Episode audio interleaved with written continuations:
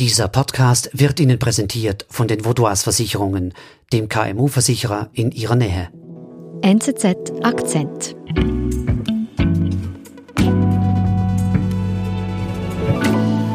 Astrid, jetzt bist du ja kurz vor den US-Wahlen im ganzen Land unterwegs, fühlst den Puls. Das letzte Mal hast du uns nach Montana mitgenommen, ins Trump-Land. Wohin geht's heute? Heute, Nadine, geht's nach Arizona. Dort habe ich mich mit der Voto Latino auseinandergesetzt, also mit der, mit den Wahlstimmen der hispanischstämmigen Amerikanern. Und in Arizona könnten die das Zünglein an der Waage werden. Noch nie waren die Stimmen der hispanischstämmigen Wähler so wichtig wie 2020. Im umkämpften Südstaat Arizona buhlen Republikaner und Demokraten um the Latino Vote.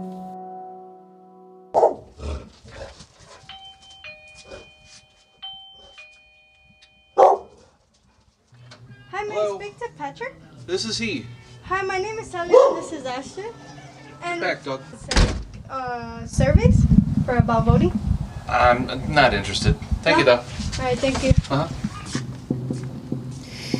Ich bin beim sogenannten Canvassing unterwegs. Das Canvassing ist das von Tür zu Tür ziehen im amerikanischen Wahlkampf. Their party, the name, and what did you say? History? History, okay. Das mache ich heute mit Celia, Celia Sanchez. Die ist 16 Jahre alt und ist eine Latina. Ähm, das heißt, sie lebt in der, ich glaube inzwischen in der zweiten oder dritten Generation in den USA. Die geht vormittags immer noch in die Schule und macht dann jeden Tag von 15 bis 20 Uhr und am Wochenende eine doppelte Schicht.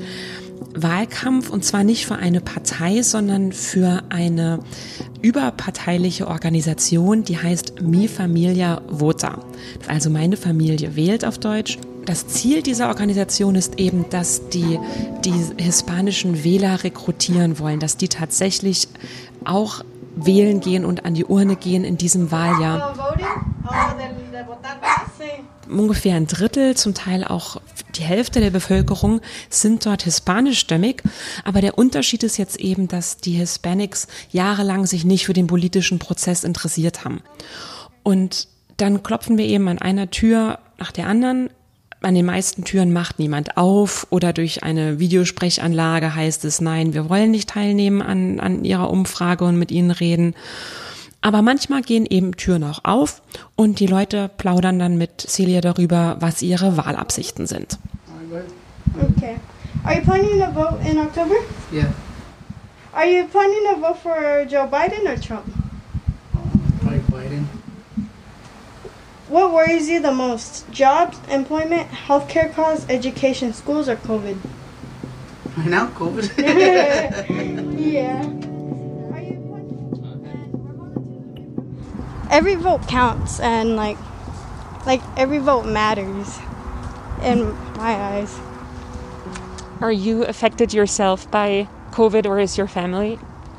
Um, I have at least nine family members that had COVID, and two of them had passed away.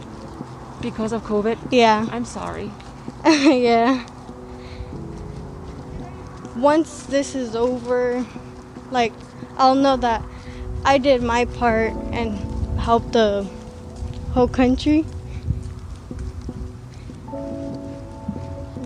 We.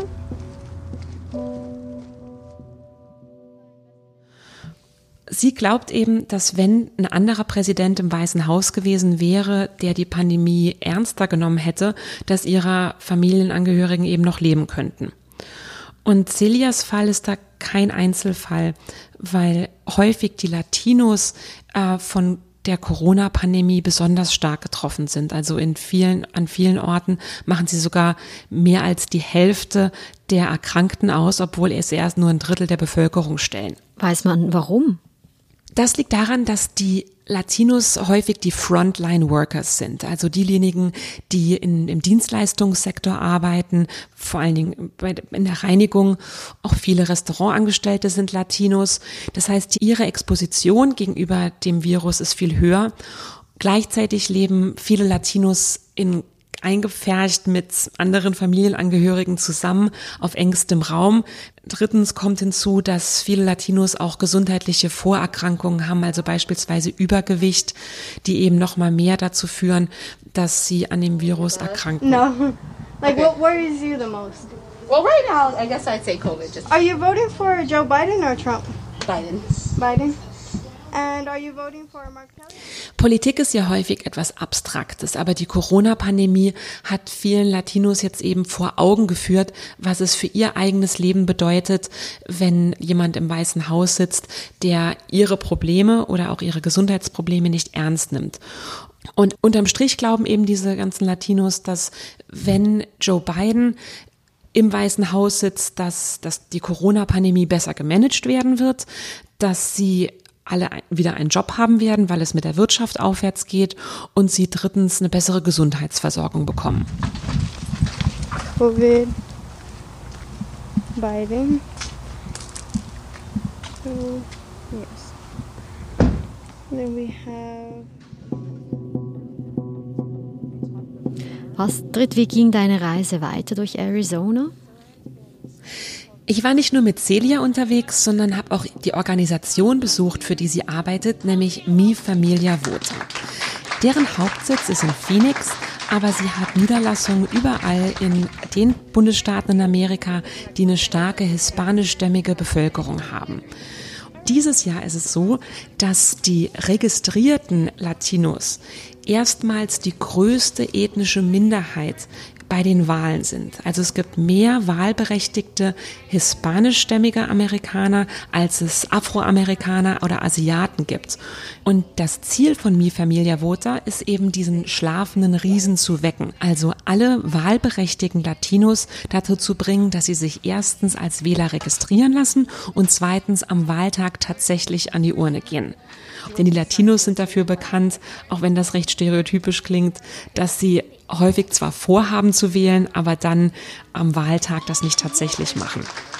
Offiziell ist Mi Familia Vota überparteiisch, aber sie erkennen eben auch an, dass Joe Biden ihr Kandidat ist, weil der nämlich aus ihrer Sicht die Interessen der Latinos am besten repräsentieren wird und am besten verteidigen wird. Uh, I knew I had to come here ever since 2016 when I felt so guilty that I hadn't done more when he was elected over Hillary. And the last four years have been even worse than I could have ever imagined for my brothers and sisters of color, the children. Ein Grund, warum die. Leute von Mi Familia Vota auch sich für Biden äh, äh, engagieren, ist eben die Migrationspolitik von Donald Trump. I don't think Trump has ever been the right president to represent me as a Mexican American because of the things he said about myself. Also. Also der harte Kurs, den er gegenüber illegalen Zuwanderern eingeschlagen hat, zum einen, aber vor allen Dingen auch, dass er beispielsweise 2016 als er die politische Bühne betreten hatte, von Mexikanern als Vergewaltigern und Kriminellen gesprochen hat. Und das hat sie dazu motiviert, jetzt 2020 nach Arizona zu reisen für einen Monat und neben ihrem Remote-Job Wahlkampf für Biden zu machen und sicherzugehen, dass die Latinos tatsächlich wählen gehen. Weil sie eben findet, das geht überhaupt nicht, wie Donald Trump sich gegenüber Mexiko verhält. that I had to take the time off from her life for a month to make sure Die harte Haltung von Trump beim Thema Zuwanderung ist eben ein Grund, warum so viele gegen ihn sind. Aber interessanterweise ist das auch ein Grund, warum viele Latinos für ihn sind. Nicht alle Latinos haben Mühe mit Donald Trumps Migrationspolitik, manche finden die sogar richtig gut. Wir sind gleich zurück.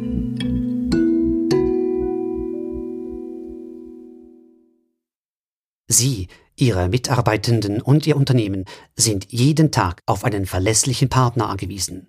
Dank der lokalen Verankerung kennen wir bei den Vaudois Versicherungen Ihre Bedürfnisse und können Ihnen flexible, maßgeschneiderte Versicherungslösungen anbieten. So können Sie Ihrem Unternehmergeist freien Lauf lassen.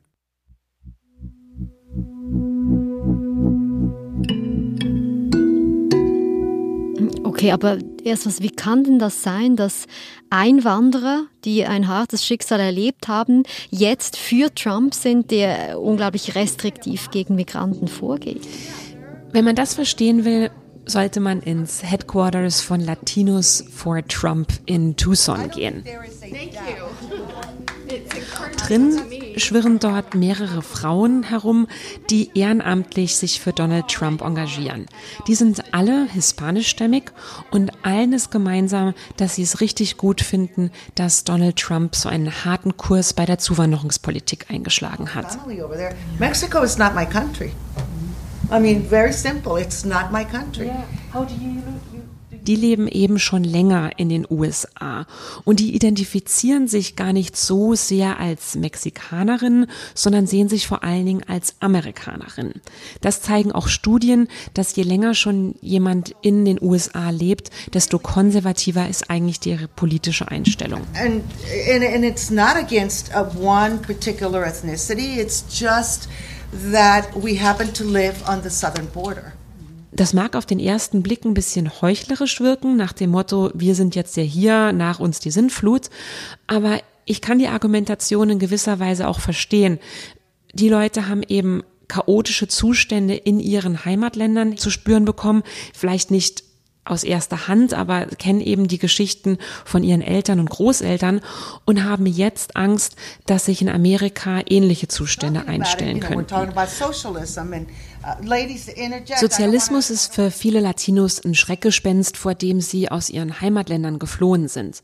Dass Bidens politische Vorschläge gar nicht dem Sozialismus entsprechen, wie man ihn in Lateinamerika in vielen Ländern findet, das ignorieren sie dabei.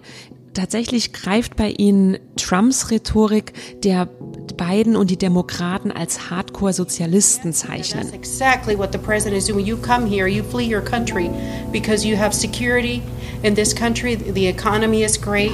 Uh, this is how we feel. This is how we feel. Sind diese Stimmen denn eher ein Randphänomen jetzt? Derzeit sieht es in Umfragen, wenn man denen glaubt, so aus, dass ähm, der Großteil der Latinos dann doch eher für Biden ist. Jetzt hast du auf deiner Reise in Arizona Latinos begleitet, die für Biden stimmen werden, andere werden für Trump stimmen. Wie ist deine Einschätzung? Mit welchem Fazit bist du zurückgereist? Das Rennen in Arizona dürfte sehr knapp werden, denn das darf man nicht vergessen, Arizona war jahrzehntelang wahnsinnig republikanisch, ein durch und durch roter Bundesstaat und es ist dieses Jahr einer der wichtigsten Swing States. Ich glaube, die entscheidende Frage ist, ob es Organisationen wie Mi Familia Vota tatsächlich gelingt, die Hispanics zu rekrutieren. Also ob es ihnen tatsächlich gelingt, diese mächtige Wählergruppe an die Urnen zu bringen dieses Jahr.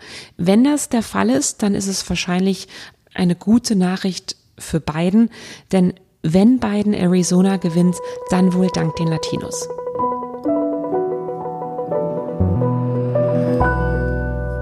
Astrid, vielen lieben Dank für deinen Bericht aus Arizona.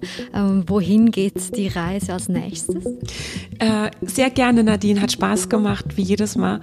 Als nächstes reise ich in die gegenüberliegende Ecke der USA nach Wisconsin. Dort sind nicht die Hispanics entscheiden, sondern die Suburban Women, also die Frauen in den Vorstädten. Sehr spannend. Dann freue ich mich, dich dann wieder zu hören. Vielen Dank, Astrid. Gerne. Das war unser Akzent. Ich bin Nadine Landert. Bis bald.